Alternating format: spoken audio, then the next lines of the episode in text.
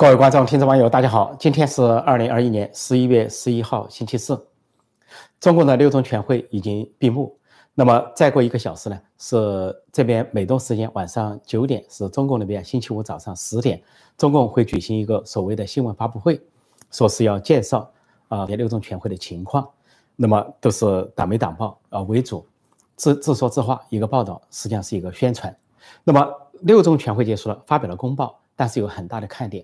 就是没有出现人事变局，没有出现人事安排，因为呢，回顾一下以前的这个六中全会或者七中全会，比如说十八届，那么虽然没有，就算不出现大的人事变化，至少其中两段会写到说，增补哪些中央委员和候补委员，因为在那个过程中，可能有的中央委员、有的候补委员有出现状况，比如说因为反腐而下狱，或者说是啊去世等等。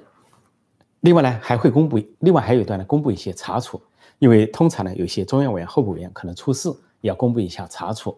因为这个中央全会啊，一般是有中央委员会的委员、候补委员，还有中纪委的委员都列席列席，一般都会报道说，啊，中央委员有多少，啊，中纪委委员有多少出席了会议。但这次对人事是只字不提，而在这个呃会会前呢，呃，这个习派在海外放风放的最多的就是人事的风。大批的习家军要上北京，啊，还说出现了接班人的序列，啊，又说是啊，李强要怎么样，陈敏尔怎么样，李希怎么样，哎，要当什么，等等，大量的人事放风，甚至说习近平要当党主席，但是最后都没有出现。那么只有一种可能性，因为呃没谈拢，谈崩了，因为呢这个不可能不谈人事，因为离明年二十大最多只有一年的时间，那么时间很紧迫了。二十大是一个重要的权力重组，最高权力重组不可能在这个会上不涉及人事，不可能说这个会上只谈了第三份历史决议，谈了谈崩了谈不拢。体制内传出消息也佐证了这一点，那就是呢，习近平方面提出他心目中的人事案、人事方案，但是呢，其他派系啊提出了质疑或者说不接受，啊，大部分的不接受，表示反对或者否定，然后其他派系也提出了一些人事案，自己所推荐的一些人事案。政治局委员、政治局常委的构成，但是呢，又受到习近平这方面的这个啊反对或者否定，双方谈不拢，双方谈崩了，怎么办？就只有留在下面的会议再去谈。下面还有什么会呢？二十大之前有很多会，有三个重要的会。先说日常的会，每个月就有一个政治局会议会继续谈人事。另外呢，每两个月会召开一次人大常委会，啊，一百七十人的人大常委会也会涉及到人事，国务院的或者中央军委的。还有呢，就是，呃，很重要的三个会议。最近的呢是，呃，明年三月份会有个人大政协两会。那么这个人大政协可以可以通过一些人事案，尤其关于国务院、中央军委等等。再接下来就是北戴河会议，那是中共高层和政治老人坐在一起谈人事。那么预计明年的北戴河会比今年北戴河会还要激烈，而今年北戴河会就显著的出现了情况。虽然很多清晰媒体放风没有北戴河会议。但是一直就有北戴河会议，而且一开北戴河会议对习近平就不利。再一个，明年还有一个重要的会议，就在二十大召开之前，他还要召开一次七中全会。那么七中全会上可以进一步的敲定人事。如果还敲不定，有些事情就留到二十大去处理了。所以二十大呢，开多少天？一个星期、两个星期、十天，到最后一天往往会拖时间，就是因为人事上谈不拢或者谈崩了。总之呢，这个人事案没出笼，反而是一个最大的看点。那么再过上一个小时，说这个中共的这个新闻发布会会不会宣布人事变动？这种可能性很少。一般公报中如果不包含，就很难在新闻发布会上去谈人事变化，因为那个不符不符合它的程序。如果他在新闻新闻发布会上暗示一些人事变变化，有可能，但是明确的提出啊，这个显然不是新闻发布会的一个任务，所以。人事案谈不拢，也可以看出啊，高层的权力斗争并没有结束，并不是现在有拍板了。比如说没有拍板，政治局或政治局常委的组成，有些人在问一些问题，说李小鹏是否当北京市委书记啊，或者说陈全国是否进入北京啊，啊，或者说是啊，谁谁谁又提了高升了等等。目前看来这些都谈不拢，啊，那么谈不拢就说明斗争很激烈，斗争很激烈就说变数很大，这里变数包括所谓的。政治委员的构成是个变数，政治局常委的构成是变数，哪些人退，哪些人上是个变数，甚至于习近平连任与否都。是一个变数。如果说的保守一点，还是五五波，习近平的连任和不连任还是一个五五波。说到五五波，呃，看了一下今天的所有媒体的报道，六中全会闭幕了，呃，发表了一个公报，然后有中文媒体的报道，有英文媒体、外国媒体的报道。我看了一下中文媒体的报道，几乎众口一词，都说是啊，提高了习近平的权威，巩固了习近平的地位，为习近平明年连任铺路。啊，还有的是在这个字里行间去找找话，虽然是说出现了对江泽民、胡锦涛的论述，还在数字数，说这个公报涉及江呃涉及习近平论述的部分呢有两千字，涉及毛泽东的部分有一千字，涉及邓小平、胡耀邦、呃江江泽民和胡锦涛的部分呢各有数百字，然后在字数上去论述，表示呢强行的去谈，说是三段论，或者说啊把这个富起来。站起来，富起来，强起来，说成是三段论。说毛泽东时代是站起来，邓小平时代是富起来，习近平时代是强起来。且不说毛泽东时代不能叫站起来，叫跪下去。而邓小平时代，如果说邓小平时代是富起来，那么哪一个时代不叫富起来？现在现在不叫富起来吗？是那个时候就已经富起来了吗？那有没有实现全面小康脱贫呢？全面脱贫呢？再一个说，习近平时代强起来，那试问习近平之前？中国共产党不强吗？或者共产中国没有强起来吗？你问一下前面的领导人，问一下前面的红卫兵、红小兵，啊，问一下前面这些人，中国没有强起来吗？到了习近平时代才强起来了吗？有谁相信说这个富起来、站起来、富起来、强起来本来就是一个牵强附会的说法？有人拿这个说法来划分什么三段论？总之找了很多理由来解释。那么我后来发现一个特点，特点就是肯定是有人放风。习派在海外放风，也就是说，本来这个六中全会的公报是北京时间星期四晚间发布，在这个美国时间就是早上才发布。但是呢，海外的中文媒体就一期的马上出来了，很多人连公布的公报都没读清楚，公报都没有研究，就出来了一些很统一的说法。这说明呢，习政也在放风。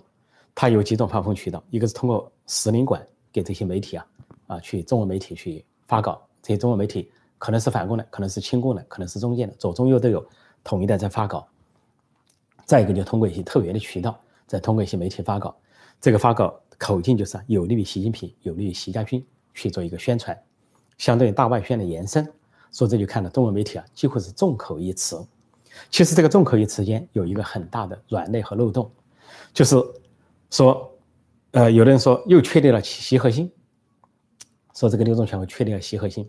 还有人说，说确立了习近平思想；还有人说确立了习近平时代；还有人说确立了习近平地位。听起来非常的过时和外行。难道习近平思想现在才提出来吗？习近平的地位、习近平核心、习近平时代现在才提出来吗？我们往往前追溯，习近平核心的提法在二零一四年就开始酝酿，在五年前的二零一六年召开了一个十十七届啊十八届六中全会，就敲定了。习近平核心这个说法，就说是，呃，跟江泽民看齐，江泽民叫核心，而胡锦涛叫以胡锦涛为总书记的党中央没叫核心。那么习近平在二零一六年取得了核心这个说法，而且同时六中全会的公报出现了四个意识的表述，什么政治意识、大局意识、看齐意识等等。结果隔年二零一七年召开十九大，就确立了习思想，就是中国特色，习近平中习近平中国特色社会主义思想，确定了习思想。而且又确定了两个维护的提法，维护啊什么党中央领导核心，维护习近平核心地位，就是在二零一六、二零一七就完成了。而习近平呢，他当时的权威在二零一七年十九大达到顶峰，所以他就一不做二不休，在那二零一八年修宪，强行修宪。但是那个修宪呢，我就不重复这个故事。当时我有个节目叫做，他是越过中央委员会，相当于一场政变。因为当时连续召开二中全会、三中全会都没有提到修宪，他在中间找了个空档，所提出了一个修宪的文本，直接到人大去修宪，然后强行过关，这是习近平的做法。而那时候我就分析他的声望从顶点往下跌，达到高峰之后开始下跌，因为修宪不得人心，呃，民间不得人心，党内也不得人心，国际上普遍的啊，所以对这个事情啊是消极的看法。所以，习近平时代要这次的六中全会的公报，或者说还没有公布的这个第三份决议啊，提到的习思想、习核心，习近平时代早就有了。所以当这些媒体在报道什么提出了习近平思想的时候，仿佛啊，生活在啊这个不是在同一个时代，不是同一个时空中。什么又确立了习近平的地位啊？又确立了习近平时代？我就说早就确立了。所以所有这些描述都是多余的，所有这些中文媒体、海外的中文媒体描述都是多余的，都是一个没话找话说、无病呻吟的一个说法。另外呢，这个呃，我就说十九届六中全会里面没有出现一个新词，哪怕你说除了习核心的提法，又出现另外一个提法了，比如党主席的提法了没有？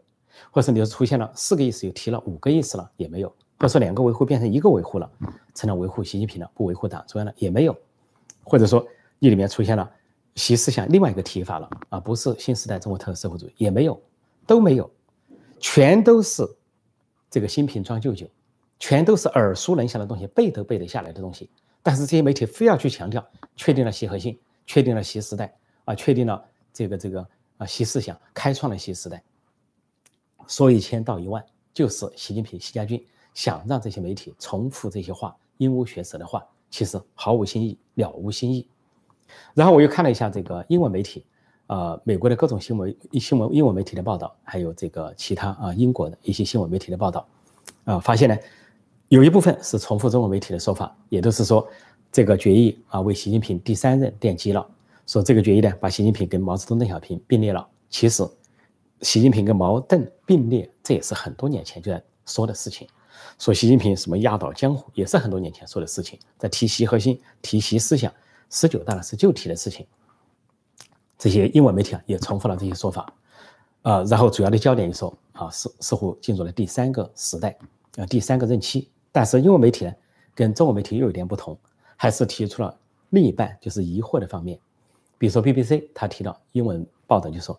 由于中国中中共内部啊，中共政治啊是个不透明的政治，所以任何 surprise 就任何惊奇都可能出现，因为外界不了解中共内部，尤其中共高层的运作模式，所以说习近平已经连任，或者说已经一切大局已定，说为时还早，说还是存在各种变数。另外还有一些英文媒体说，说现在看来，真正对习近平构成牵制和反对的是中国内部，尤其是中共高层。说，这个中国内部中国高层呢有不同的派系，不同的这个 fraction，不同的派系。那么他们在内部运作的时候，完全在重重帷幕之下，外界根本看不到。说他们怎么运作的，外界不得而知。所以呢，就说是，不是构对习近平构成牵制的，不是民间力量，也不是什么媒体，也不是他在海外放风的这些渠道，而真正对他构成牵制的是内部政治高层和政治老人。说这些英文媒体呢，还有一些不同的说法，也就是说，还充满了一些变数，就跟中文媒体啊有有不同，或者说这是一些有趣的比较。所以在这在这样的情况下呢，有些事情还是扑朔迷离。那么这两天陆续的中共会发布一些事情，我估计他先发布一个公报，他已经第一步了。第二步他会有一个记者会，就是在啊呃四十五分钟之后有一个记者会。第三步呢，他就是会发布这个所谓第三份历史决议的文本，一万字也好，三万字也好，多少万字也好，全文会发出来。其中可能对这个文化大革命啊，对六四啊，对各种事情都有一个说法。但补充一点，有些媒体提到说这个公报显示啊，对毛泽东呢，啊只是肯定没有批评，这个也在预料之中。因为习近平说过，呃前三十年后三十年不能否定。而这一回最重要的是。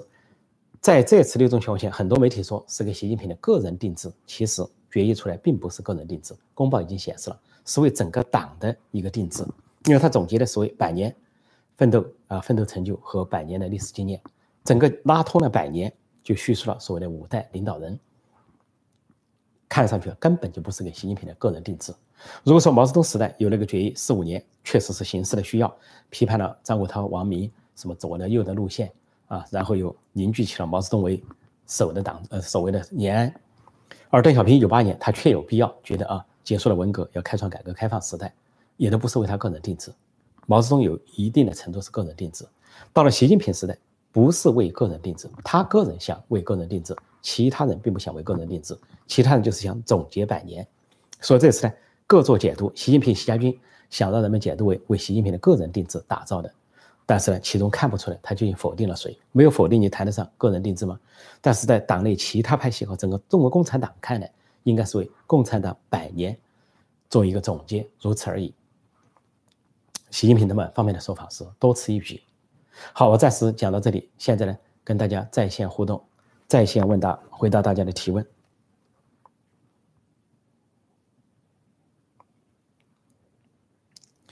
等一下，看看啊，这个，呃，欢迎大家光临。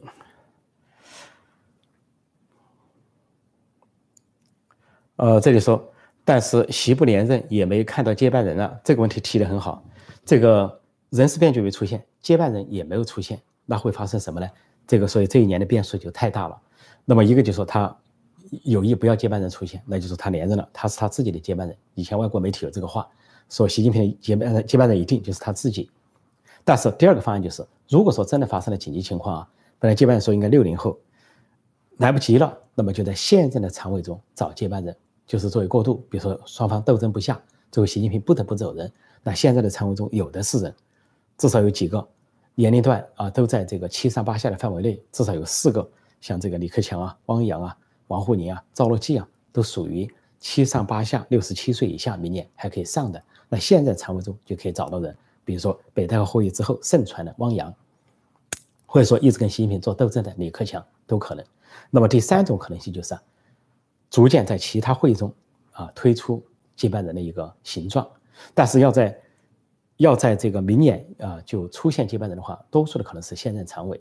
那么实在不行了，那就习近平就赖一届了，赖个五年，赖了五年之后，在这五年之中，那也就是说二十大之前。如果在二十大上出现接班人，就表明习近平是再当五年；如果二十大连接班人没有出现，那就说明习近平想长期赖着不走，那就不止干五年了，准备长期赖下去。但是中共党内能不能让他赖下去，这是一个问号。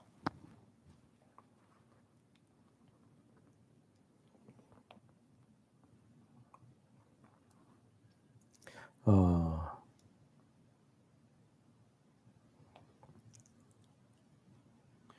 这里说人事有安排，过几天公布，这个可能性啊比较少。这种啊说过几天再公布人事的情况是比较少。呃，一般来说他在会议的公报中有暗示，比如他除了呃这个会议公报，呃呃十十八届六中全会、十八届七中全会，他一般说一段是有的人补补为中央委员、候补委员，有的人呢是受了查处，或者就算不说的话，他也会说，他有的政治局会议会说，会议还讨论了其他事项。如果说讨论了其他事项，就表示人事的事项，但是这回连这句话都没有，就是从公报就拉下来，主要谈三份决议，所以就让人感到很可疑。所以呢，人事案呢，呃，最近能否出台还是一个问号。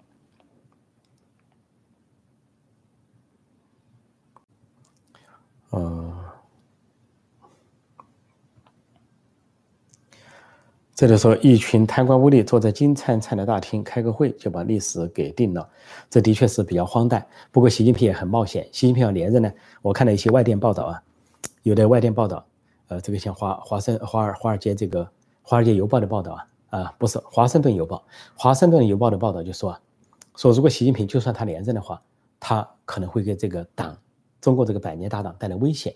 他说，因为如果他连任，就是封杀了党内不同的声音。不同的意见，他自己大权独揽的话，那么这个党就失去了生生命力，就失去了修补和修复的可能。就说他一言堂了，一个人了，那这个党就显于停滞了，鸦雀无声。他反而给这个党带来了危险。他就讲了一些道理啊，叫做坏血病。他用坏血病来比喻，说就相当于一个人得了坏血病一样，是，他只会坏下去而无可挽救，因为这个没有一个红白血胞的平衡了，红和红细胞啊。呃，红血球或者白血白血球的这个平衡，那么就只是一些坏血球在里面运行了，那就可能得败血病或者是白血病，那就是坏死。所以这个说，经过了四十年改革开放的政党再回到一人独裁，对这个党危险。换句话说，这个英文媒体认为了，要么是这个党抛下习近平，要么是习近平拖垮这个党。那么对这个百年大党来说，他自己做一个选择，他是选择新的一人独裁，还是说？回到一个集体领导制啊或者是改革开放的时代党内一定有一番博弈而这些人都不傻但不是那么傻就是说他们在呃文明的方向上看不清但至少来说他们对他自己党内的一些权利啊利益啊格局他们至少还是心中有数。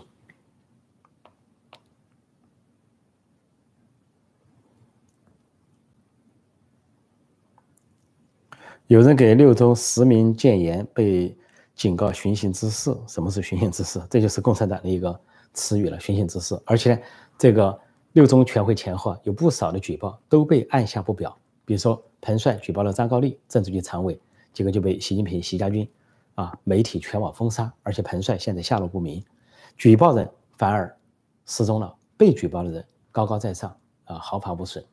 然后还有上海有官员沈根林先生举报了国安局长啊黄宝坤性侵的事情，他自己反而失联了。这个这个性侵的官员好高高在上，还假装发一个内部通报否认自己。所以这是啊，这就可以看出中共内部根本毫无公平、公正、公义可言。不要说对人民没有公平公义，就对他们自己的党员官员都没有公平公义。这样一个政党，这样的运行机制，能够服人心吗？不要说是。民心不服，就是党心官心都不服，非常危险。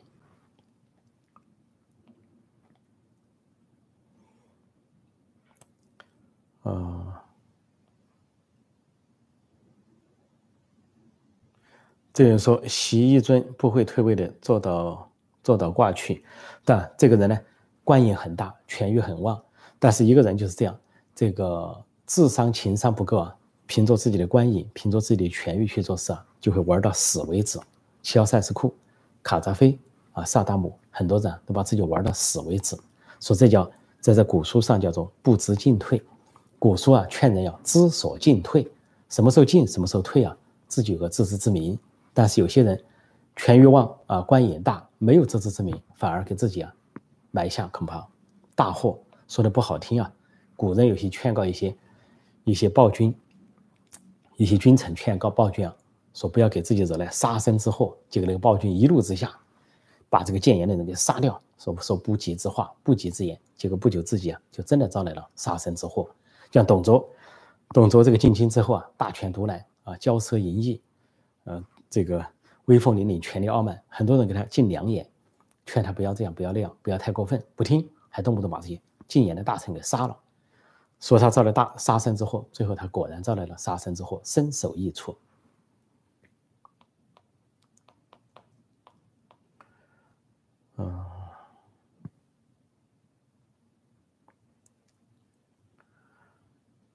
这里说，呃，六中全会是一个信号，习近平不是一尊就是老六，就是 排在这个领导人中间那个老五或者老六哈，大概这个意思。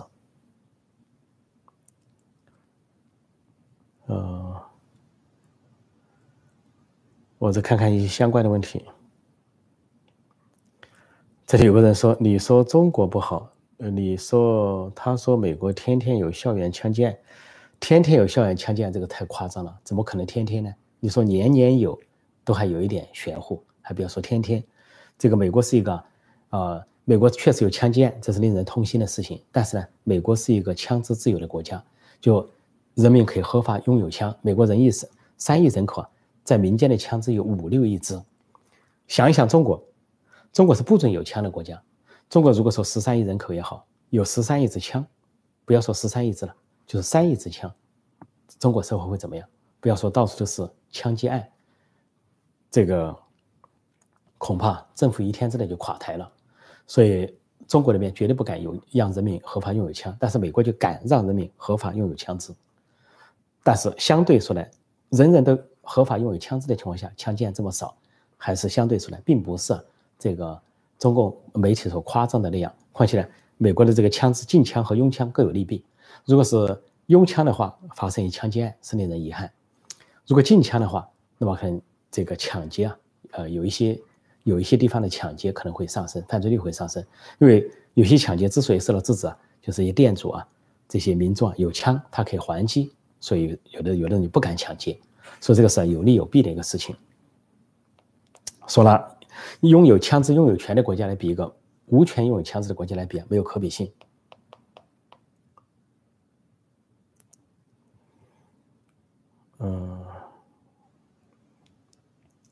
这个说，呃，陈老师，你认为待会儿新闻发布会会不会任命 汪洋为军委副主席？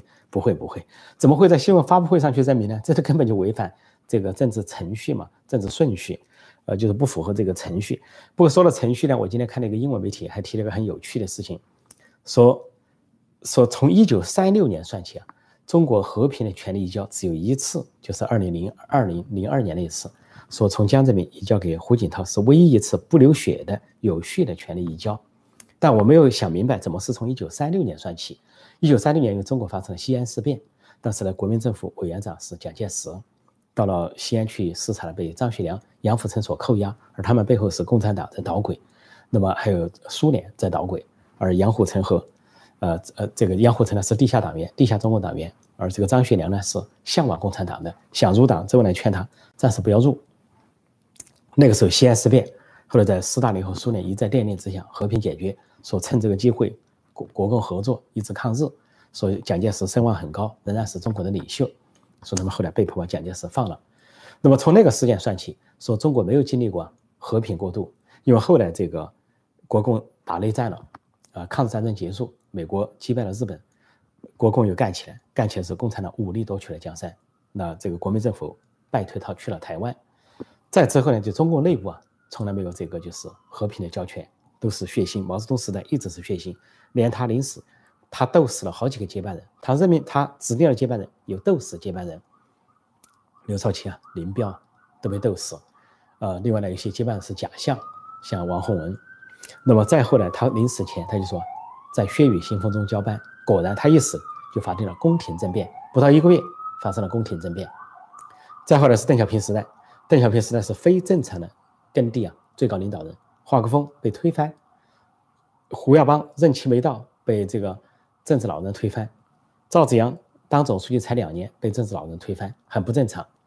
后来就是江泽民时代，再后来是胡锦涛。所以说他们算起来，外国媒体计算中国的一九三六年以来的权力交接，说只有一次，二零零二年，说现在呢又恢复到了动荡时代，说只要说习近平如果连任的话，习近平如果连任不设接班人的话。说将来习近平啊面临一个交接班的问题，就他自己是满意了，满足了他的权益，但是给这个党给这个国家带来了危害，那就是权力交力的危害，权力权力交接的动荡，权力交接的动荡。那么这个外国媒体就说，英文媒体就说，习近平显然是不顾这个国家，不顾这个党，只顾自己。所以邓小平在临死前反复的讲，说这个权力啊有序过渡啊，领导人制度啊，接班人制度啊，反复讲，他知道这个有危险，危险很大。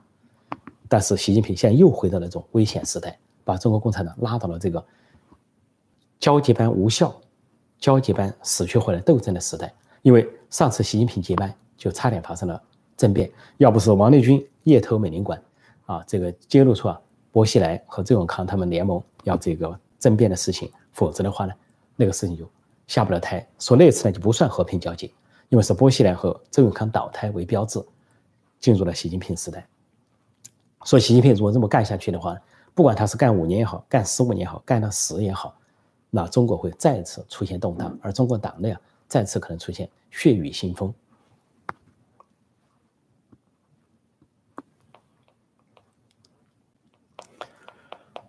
嗯，大家问题很踊跃，我再看看一些踊跃的问题哈。嗯。这里有人问：为什么李克强这么容易被习近平排挤？是因为党内支持李克强的人很少吗？这个呢，呃，我想恐怕是既有偶然也有必然。首先呢，在中共这个呃内部啊，他是党党领导一切，党大于政，就总书记的地位比总理高，这本来就是一个啊制度设置，这是一个。第二个呢，由于这个发生了波西来事件啊，周永康事件，当时这个中纪委书记是呃。王岐山，王岐山跟习近平是联盟，当时是联盟。联盟的时候呢，他们呢利用选择性反腐呢，先是重创了江派，后来就排挤团派，利用这个令计划事件排挤团派，再后来就削弱太子党红二代，巩固习近平权力。在这个巩固过程中，团派受到了排挤，势力受到了这个削弱，加上胡锦涛本来是一个裸退，以为就说我和平交权裸退，起一个榜样，起个带头作用，让后面的领导人的有序过渡。胡锦涛尝试的悔青了，没想到上来这么一个人呢，他帮了他上来，啊，裸退权交给他，这个人上来就不下去了，就专门搞权力斗争，以搞权力斗争为自己的啊专项，其他事情都是应付了事啊，国计民生啊，这个国计民这个国计民退等等应付了事，就搞权力斗争，所以这个过程逐渐形成了一项对习近平有利的东西，对李克强其他不利的东西，但性格上也有关。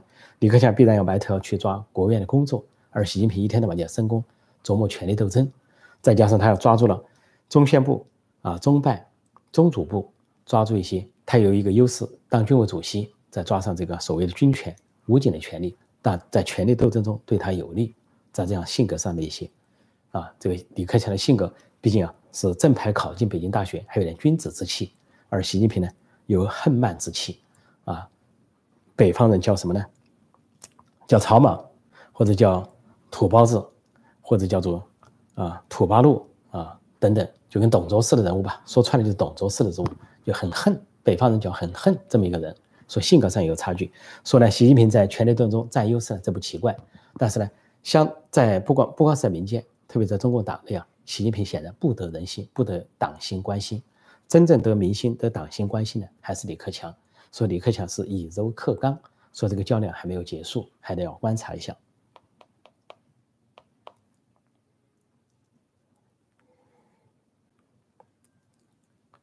啊，我再看看，这里说墙内不知道有陈破空，此人何其悲？为何？没关系啊，没关系嘛。知道我的知道我，还 不知道的不知道，知之为知之，不知为不知，是知也，这无所谓。我们这个。呃，就是好好的推进中国的民主化，建设一个宪政中国啊，不在乎这个名利，知道者知道，不知道者无所谓了。但希望大家传播我的节目，点击订阅本频道，按下小铃铛，收到及时节目通知，并传播我的节目，让更多人呢了解真相。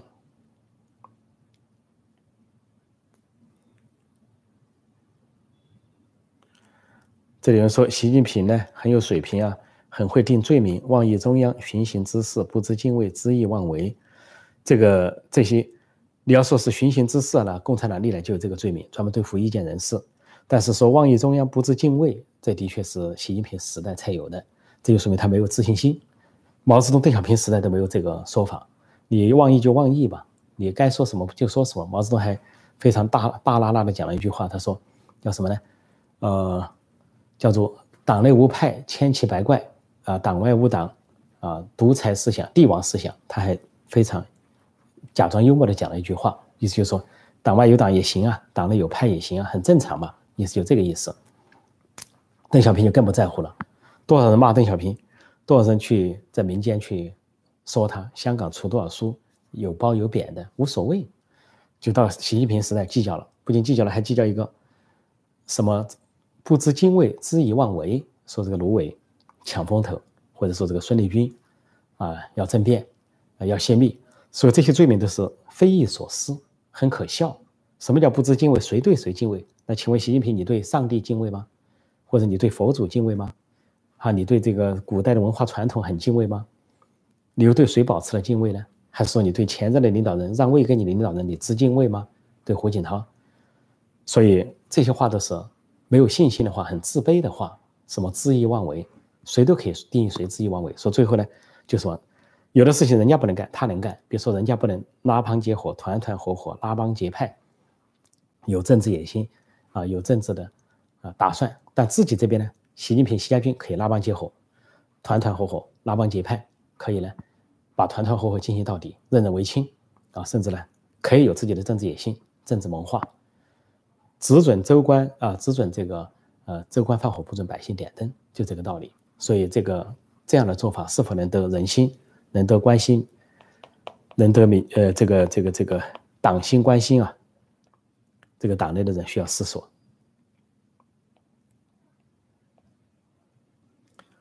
呃，再看看一些什么相关的问题哈。这有人说好奇胡锡进到底什么来路，总是上蹿下跳。胡锡进啊，在八九年还是我们民主运动的一员，这些很多现在的左派啊。强硬派、鹰派这些人物啊，喊打喊杀的，对台湾都是曾经是我们民主运动中的人，什么胡锡进呐，什么什么孔孔孔和尚叫什么来着？北京大学那个孔庆东啊，还有好几个人，本来是参加民主运动的，哎，一看到民主运动失败了，共产党又得势了，他们摇身一变投过去了，投到共产党那边去了，为共产党鼓与呼，摇旗呐喊。所以这个胡锡呢，虽然摇旗呐喊，但这些人经历过改革开放。还知道有一定的言论空间。说胡锡进最近抱怨了，连说做媒体人越来越难了，空间越来越小了。都抱怨了。但是我也说过，抱怨就说明他也知道党内可以抱怨，有人让他抱怨。就像前段时间，习近平通过一个叫李光满的人写了个文章，说扫荡各个行业是一场革命。结果只搞了两天，习近平下令转播，到处转载李光满这个文章。但只过了两天，胡锡进说来出来说话了，说这个李光满的文章很危险啊，有误导，让人们想起不好的时代。就是胡锡进背后有其他派系让他出来说话，这可以看出习近平的权力并不是一言九鼎，他把胡锡进没办法。两天之内收档了，习近平这边收档了，不敢去搞，不敢去再推李光满的文章了。另外呢，张文宏医生这件事也是一样。张文宏医生出来，张文宏说：“中国的清零模式或者欧美模式，言下之意呢，欧美模式也值得借鉴，跟病毒共存，跟病毒斗争，边工作边生活啊，边这个抗议。”我遭到了习近平、习家军疯狂的攻击，发动所有的媒体，甚至发动了中央军委的军政品去攻击，但是呢，却受到了啊对立派系的反击。反击的结果是，习近平、习家军收敛了，对张文宏医生最后呢毫发无动，退潮了。左派狂潮退下去了，就连那个习家军里边的李强，都站在了张文宏医生这边，所以就可以看出啊，习近平并不是媒体塑造的什么一言九鼎呐、大权独揽呐，或者他们给外面放的风，让外面的中文媒体到处去写，他有进一步的巩固了，进一步提高了。凡是一个人在讲，进一步巩固了，进一步提高，就说明从来没巩固好，从来没提高好。有危机，如果你没这么大危机，一天到晚强调，特别这次六中全会前。党媒铺天盖地啊，这个简直是连篇累赘啊，一天几篇，一天一篇，动辄洋洋万言，大肆的抬轿吹捧，那简直达到了这个令人目瞪口呆的地步。从来没见过这么登峰造极的为一个人造势，疯狂不造势，这么造势就是没有自信心，没有四个自信是四个自卑。邓小平、毛泽东不需要这样的造势，他尤其是邓小平，他有这样的自信，所以呢。这个这些事情都可以看出，这个泥脚巨人，某些人是泥脚巨人。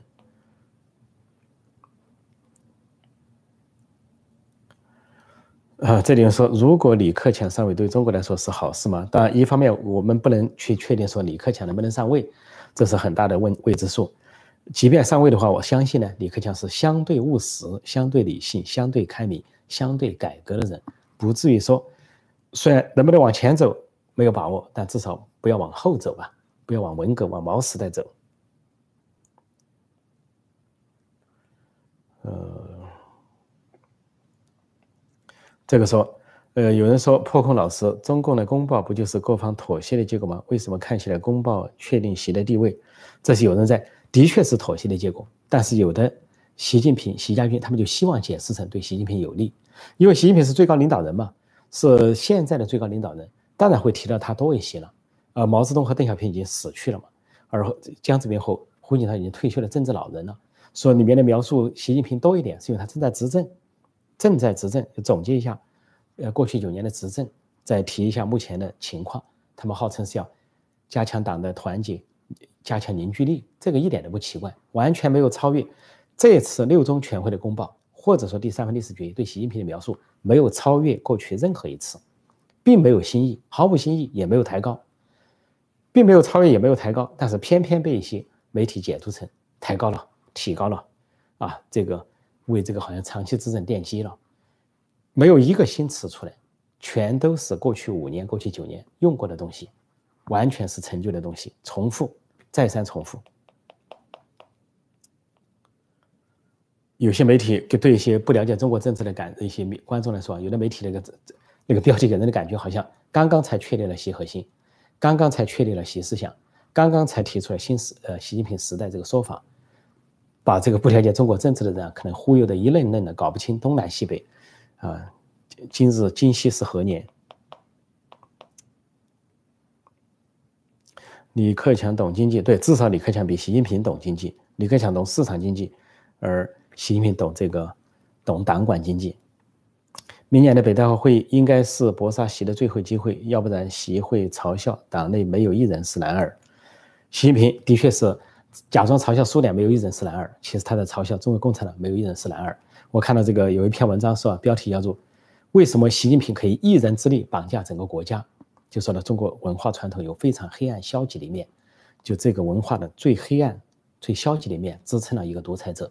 但是也可以说，为什么共产党可以呃，习近平一人之力绑架整个共产党百年大党？那么这个百年大党就要反思了。所以我说，不是习近平拖垮这个党，就是这个党呢解决习近平，两者呢他们不能共存。否则的话，这个百年大党真要被习近平讥笑，没有一人是男儿，一个人一人之力就可以绑架他，而且把他这个党机器开向任何地方，甚至开向战争的边缘。这里有人说，习近平基本已经确定连任了，但这是一个判断，也可能。但是呢，我说变数很大，说现在下结论为时尚早，还有一年的时间。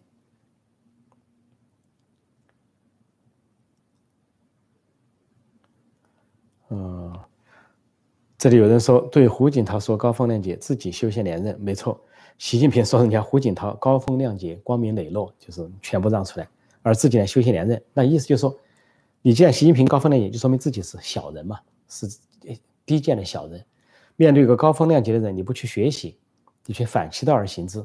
胡锦涛是裸退，把三个职务都交给他：军委主席、国家主席、总书记交给他，然后自己感感动的不得了啊！高高尚的品德，高风亮节啊，是共产党人的光辉模范，称赞了半天。那你自己呢？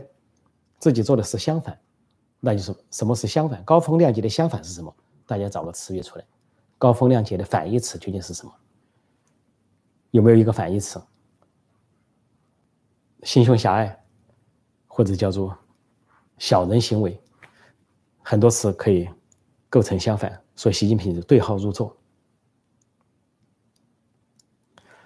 这里说胡锡进参加过六四，对胡锡进这代人都参加过六四，但是六四啊，大中国人民的主体，年轻人的主体啊，都是支持民主的，反对独裁的。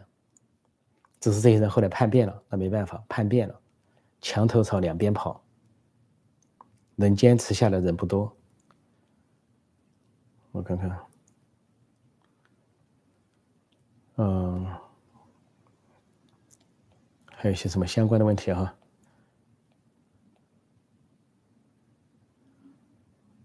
所以说，胡锡进、金灿荣、张国师、张国师之流就怕辩论，一辩论就露馅，没错。我们在不同的地方邀请过这些人辩论啊，大多数都不敢上来，少数一些人上来，啊，这个司马南上来辩论过，其他人呢不敢来，特别是胡锡进啊，我再三通过美国之音要求他来辩论，但不敢，没办法。嗯，看看有什么相关的问题啊，相关的问题。这有人说，十九届六中全会之后有哪些高官落马吗？按照惯例，不见得。呃，你们可以看到，习近平时代是一个倒装结构。刚上任的时候啊，有高官落马，哇，今天打上将，明天打政治局委员，后天打政治局常委，不得了啊，都退休了，打老虎啊，打死老虎啊。为什么？因为那是权力斗争。那上任的时候啊，差点发生政变，习近平坐不稳，有王岐山帮他选择性反腐。但是十九大一开，尤其修宪之后。没打了，这个在省部级下面转来转去，没有高级领导人了。十九大之前有个孙政才落马，也是因为篡党夺权，他跟总参谋长房峰辉、总政治部主任张扬合谋要推翻习近平，所以呢，被习近平方面所察觉啊，投入大牢。之后看到十九大之后啊，就没有了。实际上就是习近平跟别人达成了妥协，其中修宪，我当时就说过，他跟一些政治老人达成妥协了。他要修宪呢，他就不去追究。正国级、副国级高层的这些所谓贪腐了，实际上说穿了，贪腐就是一个选择性的，因为你自己就不干净，自己身上的不干净还说别人呢？习家军都不干净，说别人。现在习家军拉出来一个都不像人，杭州、浙江习家军哪一个干净啊？红楼梦、红楼梦的门口、大观园的门口出来两个石狮子是干净的，谁干净呢？拔灰的拔灰，养小叔子的养小叔子，啊，这个偷奸养害的？高张高丽同志这样的模范有多少？数不清，道不尽。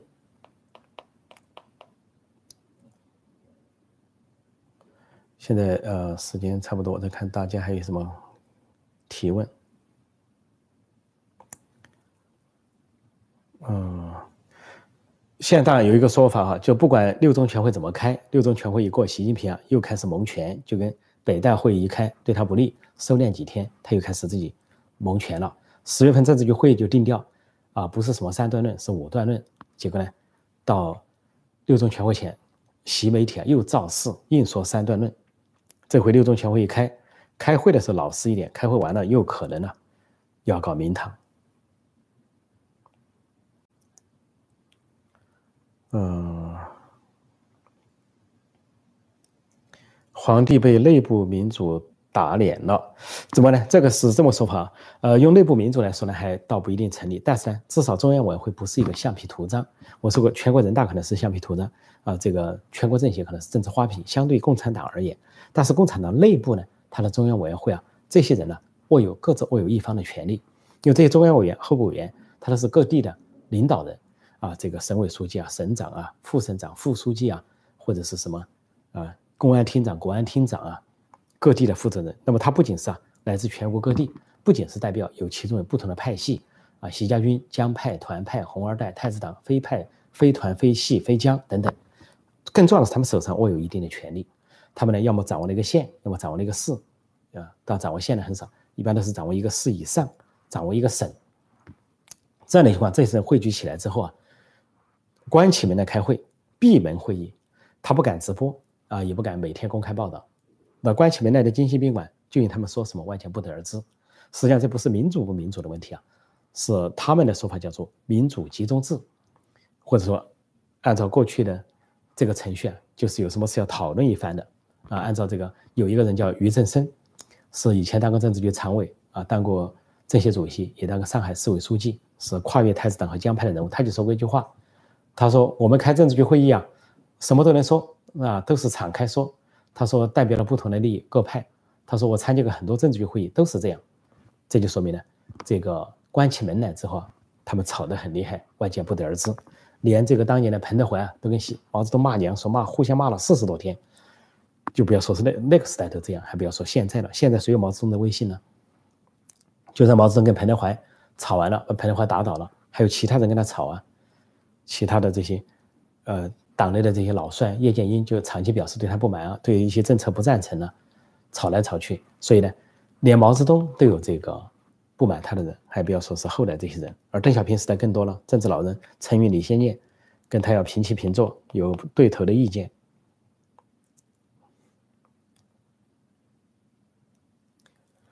这里说王岐山又露面，是不是证明习没法拿下他？他这个不能这么判断。王岐山没打倒他，当然就能露面了。他是国家副主席第八常委第八号人物，他当然要露面。他是当然拿不动。习近平他没有邓小平的权威，没有毛泽东权。毛泽东和邓小平在中间，他拿得下政治局常委，他可以换政治局常委级别，甚至邓小平连最高领导人都给换了，华国锋、胡耀邦、赵紫阳。但是到了邓小平之后的这些领导人，没有一个有这个声望。江泽民、胡锦涛、习近平都没这个声望，说习近平再恨他都拿不下别人。他把副主席王岐山的部下亲信拿走了，他拿不下王岐山，因为政治高层和政治老人不会同意啊。他搞这个赵乐际，他恨赵乐际恨得咬牙，他把赵乐际的弟弟都给免职了。但是呢，这个赵乐际他拿不下，你看政治局常委、中纪委书记，政治老人都力挺的。说到这里，我倒是要补充一点，就为什么？英文媒体呢不了解中国政治，我发现一个特点：外国媒体、英文媒体报道中国的事情啊，隔靴搔痒、隔岸观火、隔山打牛。比如说，他们根本不了解为什么习近平跟这个赵乐际有矛盾，看不出他们根本不了解。平把赵乐际的弟弟赵乐勤给撤职了这些事情，外国媒体是不了解这些政治细节的。赵乐勤六十一岁在当桂林市委书记，把人家撤职了，既说不出经济上有什么原因，也说不出。啊，你犯了什么过错？